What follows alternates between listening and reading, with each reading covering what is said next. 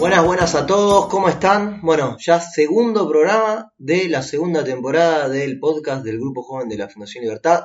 Círculo Rojo pasó de todo, gente. Pasan siete días en Argentina y parece que fuera un año, dos años, no sé, en un país normal. Eh, vamos a estar hablando un poquito de todo. Para eso estamos con Juanma y con Lu, eh, ambos eh, miembros del Grupo Joven. ¿Cómo andan, chicos? ¿Bien? ¿Cómo andas, va, Nacho? Bueno, a ver, pasó de todo. A ver, cuéntenme un poco, numeren, porque no podemos, si no el programa tiene que durar cinco horas. No, no, increíble todo lo que pasó. Tuvimos a la ministra Bielsa admitiendo que robaban y la- los K aplaudiendo el choreo ahí, a- Ah, el video ese. el video sí, ese. Al sexo en, el- en Zoom, en la Cámara de Diputados, que no sé si se acuerdan que... Le chupó una teta. Sí, sí, sí, le chupó una teta y la En el, justificación medio fue... de, en el medio de la sesión. Increíble. La justificación fue que quería ver cómo había quedado la... La prótesis, La de la pareja, ¿no? Después una, una representante del gobierno diciendo que Carrión no iba a las sesiones, pero en realidad Carrión no es diputada. Claro, sí, Sarasa sí, de Guzmán. sí, esa, la diputada fue, eh, Ya- eh, ¿cómo era? Yamid, Yamid, Ya- Rashid, Rashid, Algo así era. Rashid, Rashid. Eh, la diputada Rashid y con una nota con Wiñaski, eso que Wiñaski le dice, pero por, no va más a las sesiones porque no es diputada, nada, un, un desastre. Y como si eso fuera poco, tenemos un 46% de pobres, un 13,1% de caída del desempleo, el blooper de Cafiero diciendo que hay que ahorrar en dólares. Claro, cuando él en realidad quería decir que había que ahorrar Claro. en pesos, ¿no? Porque para, para, se ve que para, se ve que para Alberto, Cafiero, Guzmán, el problema con el dólar, que el problema con el dólar que nosotros tenemos es por, es cultural, se dicen que porque consumimos películas, eh, eh, que veíamos los dólares, así, películas norteamericanas, por eso nosotros no, a ver, hermano, es porque no se cansan de emitir, emiten, emiten, emiten para escribir, para cubrir un déficit fiscal gigantesco que tenemos porque gastan muchísimo más, entonces, bueno, esa es la consecuencia de... Bueno, y ahí me quería meter un poco, Nacho, en este tema, principalmente el tema del dólar. Perdóname, digo antes otro dato más. Eh, no, no me acuerdo si Lu lo dijo, pero en el segundo trimestre del año la economía cayó, ¿cuánto? 19,1%. 19,1%. Esto es más que de lo que cayó en los trimestres que hubo entre la crisis del 2001-2002. O sea, una locura. Sí, la, la peor peor crisis la peor caída histórica. Increíble, increíble. En el 2001 te complemento había caído alrededor de 16%, ahora es 19,1%. Así que es increíble. Pero bueno, entre tantos temas decidí hablar del dólar por esto que acabas de mencionar de que en Argentina se cree que es cultural, cuando en realidad el problema en realidad no es con el dólar, el problema es con el peso que pierde sus funciones que muy bien explicaba. Claro, eso más bien sería, eh, no es no es amor al dólar, sino pánico al peso, ¿no? Exacto. Y el peso, lógicamente, como, una, como es una moneda, tiene ciertas funciones que muy bien explicaba en su momento Bulat. Ah, tenemos, tenemos ese audio para pasarlo, ¿no? Así que sí, lo vemos. A ver, dale. Los requisitos. A ver, para hacer moneda se necesitan tres, co- tres requisitos para que esto sea moneda. Uno que me sirva como moneda de cambio. ¿Qué quiere decir esto? Que yo te doy 100 pesos y vos me das algún bien. Sí. Un café, algo. Sí, dale. Bueno, segundo, referencia de valor. ¿Qué quiere decir esto? Que yo te pregunto, che, ¿cuánto vale tu camisa? 150 pesos. ¿Cuánto vale la mesa? Tanto. Y tercera condición es reserva de valor. Es decir, que yo agarro, me lo guardo, lo uso dentro de tres meses y compro lo mismo que hace tres meses. ¿Eso lo, ¿Ese lo cumple el peso? Muy bien. Para comprar y vender, cumplimos. Sí. Referencia de valor, parte sí, parte no, porque yo te precio- digo un precio de un departamento y ¿qué me lo decís? En dólares. Entonces ya no es para todo. Tercero, ¿ahorrás en esto? No. Bien, entonces no tenemos dinero.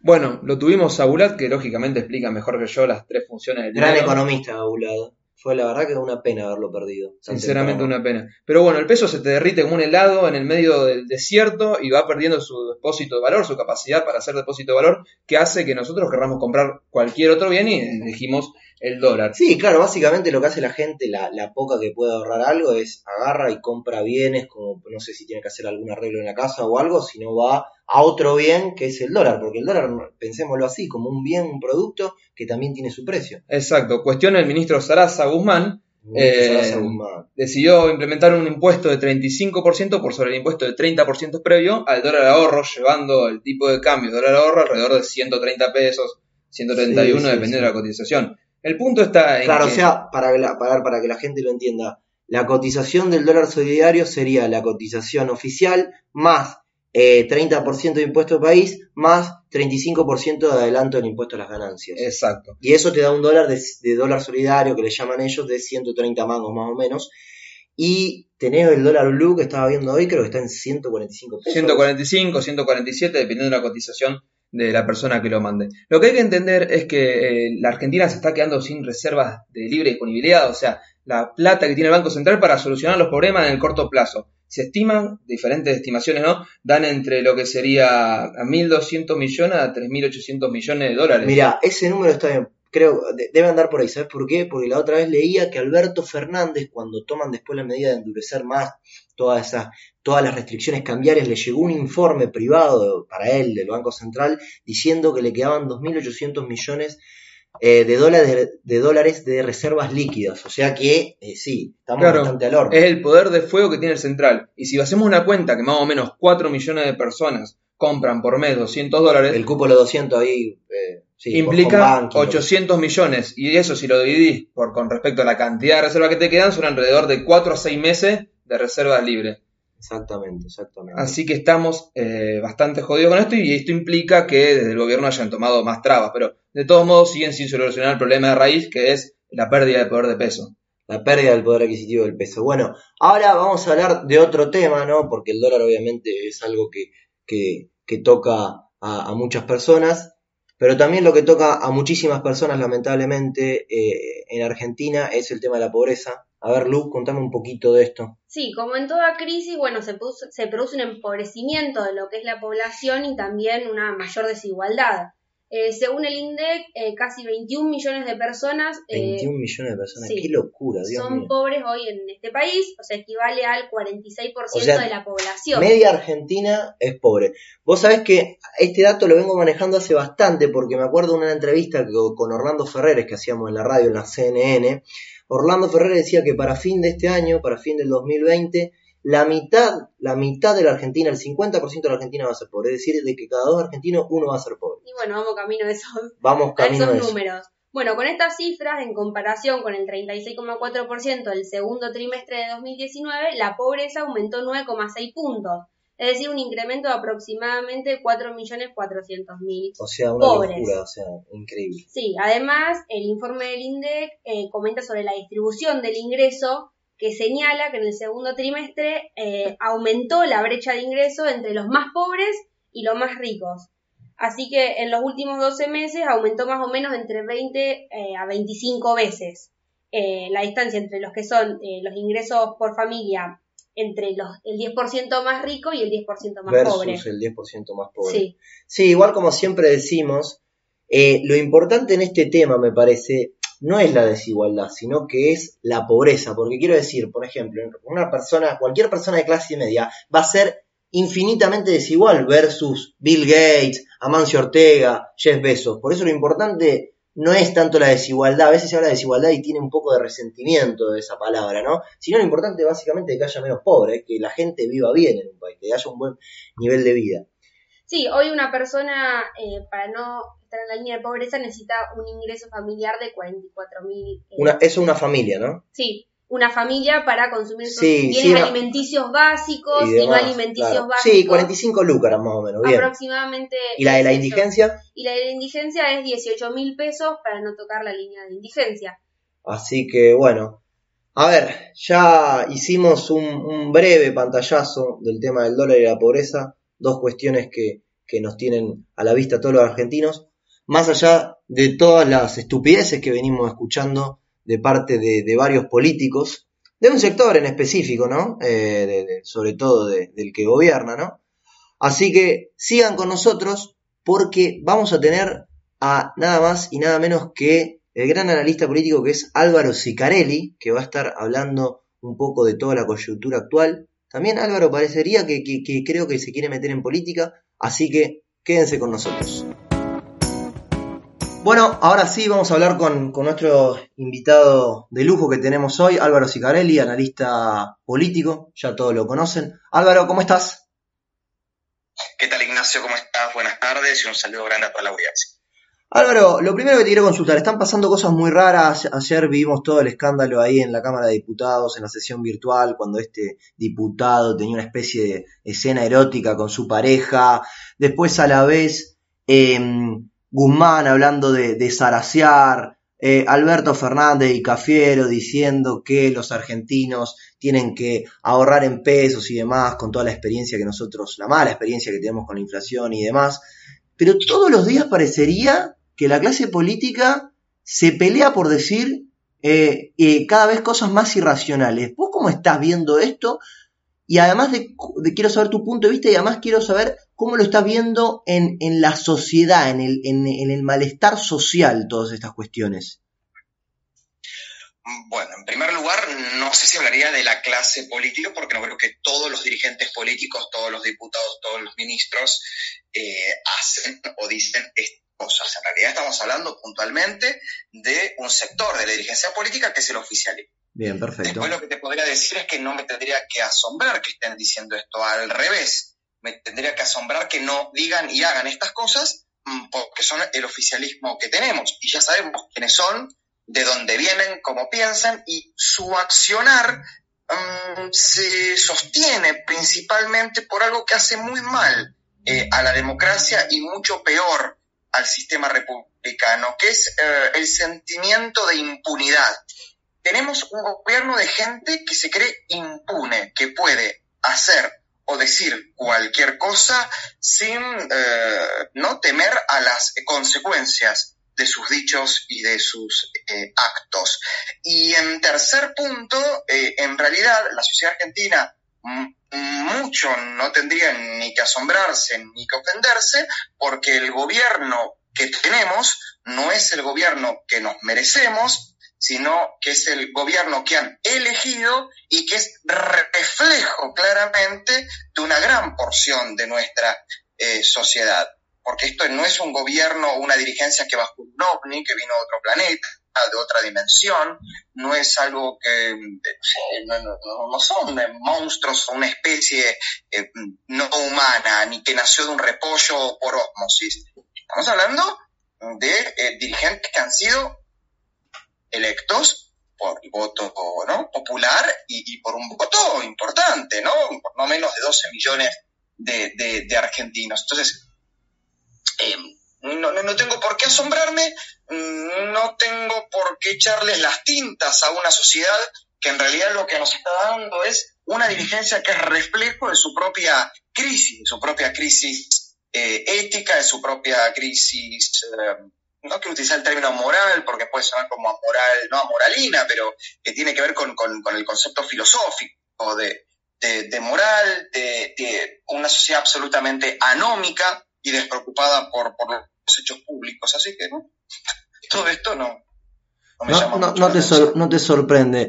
Y Álvaro, ¿qué pensás, qué pensás de, de, cómo viene manejando? A ver, esta pregunta, ¿no? Eh, Alberto Fernández, eh, todos sabemos que subió muchísimo su imagen positiva cuando comenzaba todo esto de la cuarentena, pero ahora obviamente empezó a bajar. De hecho, eh, su, imagen negativa ya es mayor que su imagen positiva. ¿A vos te parece que esto, eh, con, respecto a la imagen, lo pone así como igual que Cristina a, los ojos de la sociedad por cómo se terminó desenvolviendo? ¿Para vos la sociedad lo está viendo como Alberto es igual a Cristina o todavía se cree un poco en este Alberto moderado, como se decía al principio?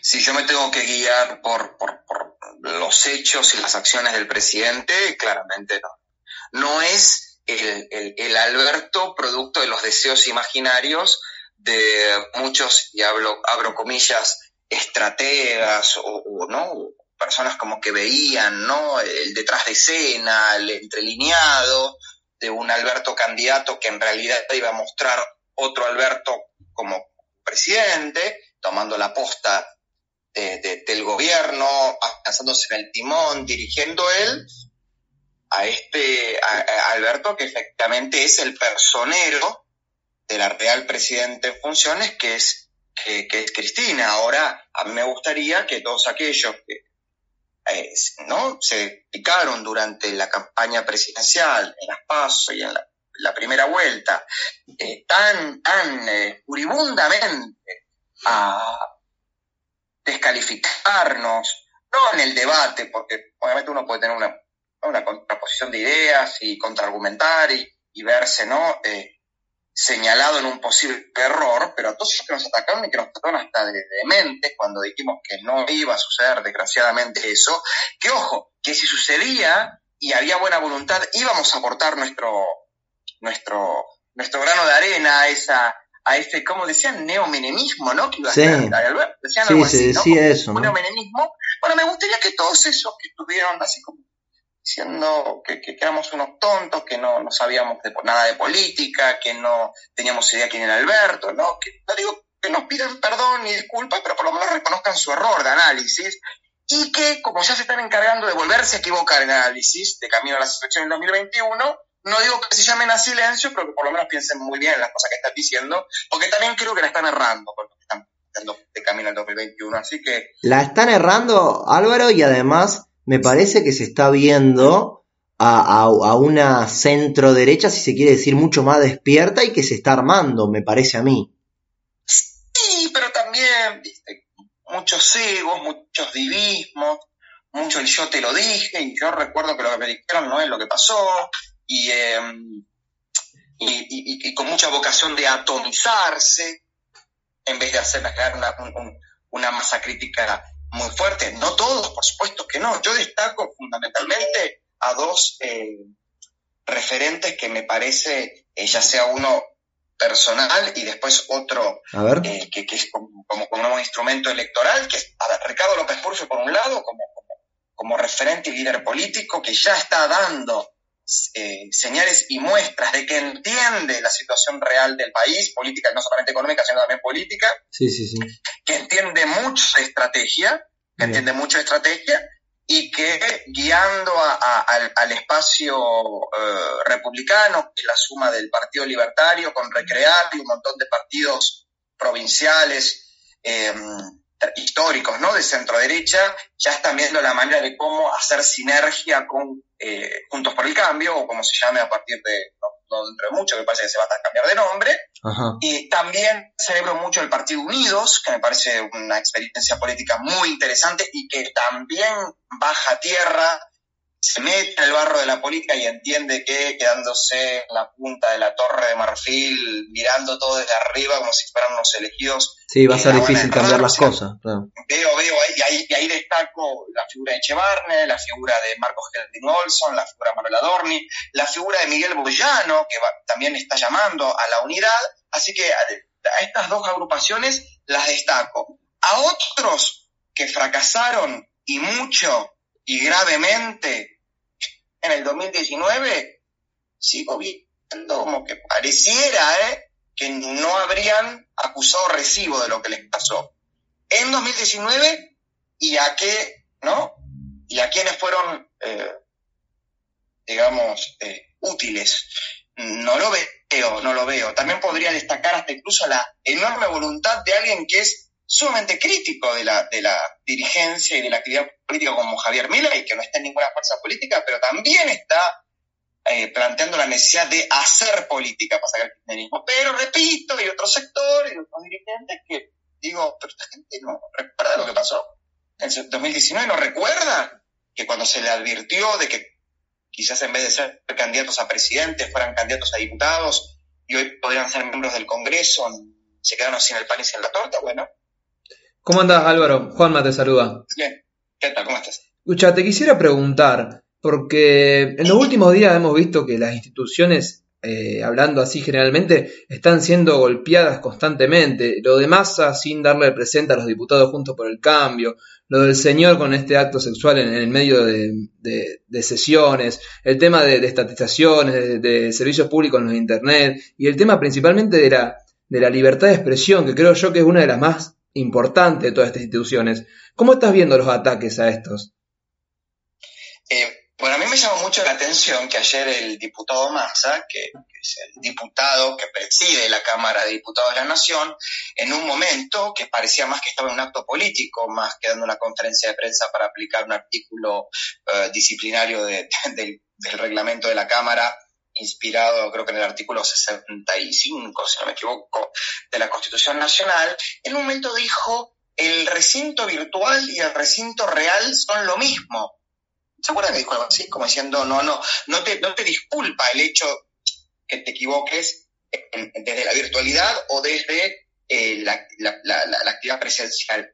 Pero me parece un poco raro porque creo que es el mismo diputado que cuando estaban eh, sesionando em, para renovar o no el protocolo de sesiones semipresenciales, fue el que desconoció la presencia de 117 diputados en el recinto. ¿Es el mismo el que les tomó ausente aunque estaban sentados en sus bancas? ¿El mismo diputado?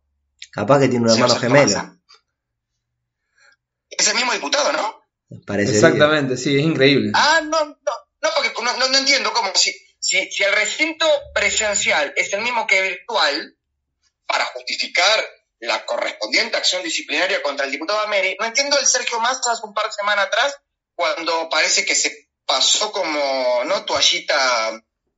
Bueno, no es de sorprender de masa. Y a 117 diputados que estaban sentados en sus bancas les tomó ausente y los desconoció y solo reconoció como presentes a los diputados que estaban, eh, todos del oficialismo, por supuesto, y aliados, conectados por, por vía virtual. Entonces, es muy raro todo, ¿no? Sí, igual Massa eh, es famoso por darse vuelta. Álvaro, no, te quiero hacer la, última, la última pregunta, así no te robamos más tiempo. Eh, la, yo sabes que te conozco hace, hace muchos años pero en el último tiempo has, estado teniendo una, presencia muy fuerte en todo lo que vienen siendo las redes sociales, estás dando muy fuerte por ahí todo lo que tiene que ver con, la batalla cultural y demás. Y te quiero preguntar si tenés aspiraciones para el año que viene, eh, tratar de, de, meterte en política con un cargo, sea diputado o algo así, creo que también a muchos les gustaría esto. Mira, en política estoy a la política, la política o a la política o en la política estoy vinculado hace 20 años. Aún eh, con 21 años de vida laboral y alrededor de 12, 13 años en el sector privado, porque ese fue el mayor tiempo de vida laboral que tuve. De 21 años, 13 en el sector privado y el resto en el sector público, siempre estoy vinculado a la política. Eh, el día de ayer, el día de ayer, sin importar si será diputado nacional, diputado porteño, eh, eso dependerán las estrategias, dependerán las necesidades del momento, dependerá la construcción de un gran polo republicano que nos vea a todos los hombres y mujeres que queremos un país ¿no? donde se respete la igualdad ante la ley, donde se respete la propiedad privada, donde eh, no esté plena la seguridad jurídica y la seguridad eh, pública, eh, sí decidí que el año que viene voy a ser precandidato a, un cargo legislativo después de ver quién está sentado en una banca. Espectacular. porque me, me harté de tener que dar examen permanentemente, me harté de tener que estar demostrando mis méritos permanentemente y me harté incluso de las operetas de propios y extraños que cuando uno empieza a tener cierta relevancia, en vez de ser aupado y de ser no contenido y de ser eh, promovido e impulsado, eh, te pasan la godaña. Entonces, ayer... Te estás refiriendo a la foto de esa con, con Vicky Donda. Estupidez, esas características que demuestran el nivel de encefalia que tienen muchos dirigentes, tanto de los malos como de los buenos, ¿eh? entre comillas. Sí, sí, eh, sí. decidí que sí, que voy a, que voy a, que voy a. Realmente quiero, quiero, quiero estar, quiero estar para que a todo enemigo, repito, de la libertad, de la justicia y de la propiedad, serles un tábano que les zumbe en el oído, que cada vez que se vayan a dormir, lo último que se acuerden cuando están apoyando sus cabezas en la almohada, si es que su conciencia les permite dormir, es lo que yo les haya dicho en el Congreso o en la legislatura o en el lugar que la ciudadanía y que esa estrategia republicana para derrotar definitivamente al kirchnerismo me demande que esté. Álvaro, clarísimo todo lo que has dicho y bueno, eh, eh, particularmente de mí tenés todo el apoyo para que puedas eh, tener sea que seas diputado nacional o lo que sea, me parece que sos una persona que suma muchísimo y que le vendría muy bien tener más personas como vos eh, a la política argentina, eh, personas que, que tienen muchos conocimientos y demás, y no a un montón de payasos que tenemos en las distintas cámaras. Así que te agradezco muchísimo todo este tiempo que te tomaste para charlar con nosotros. No, por favor, el agradecido soy yo y como siempre gracias por darme la oportunidad de expresarme libremente, sin ningún tipo de censura previa, en estos momentos donde la libre expresión, y ya lo hemos visto también, hasta nos puede poner en riesgo a todos nosotros. Así que muchísimas gracias y los, los felicito y los acompaño en este proyecto. Un abrazo. Un saludo, Álvaro. Un abrazo a todos, un saludo. Bueno, ahí lo teníamos, Álvaro Sicarelli, analista político, eh, es muy claro él a la hora de hablar, eh, eh, todos los que lo conocen y lo siguen en sus redes sociales, constantemente él está manifestando sus ideas, sus pensamientos, así que nada, este fue el invitado especial de este capítulo, sigan con nosotros. Bueno, programa completito el de hoy, espero que lo hayan disfrutado y nos vemos la semana que viene con otro capítulo más de Círculo Rojo.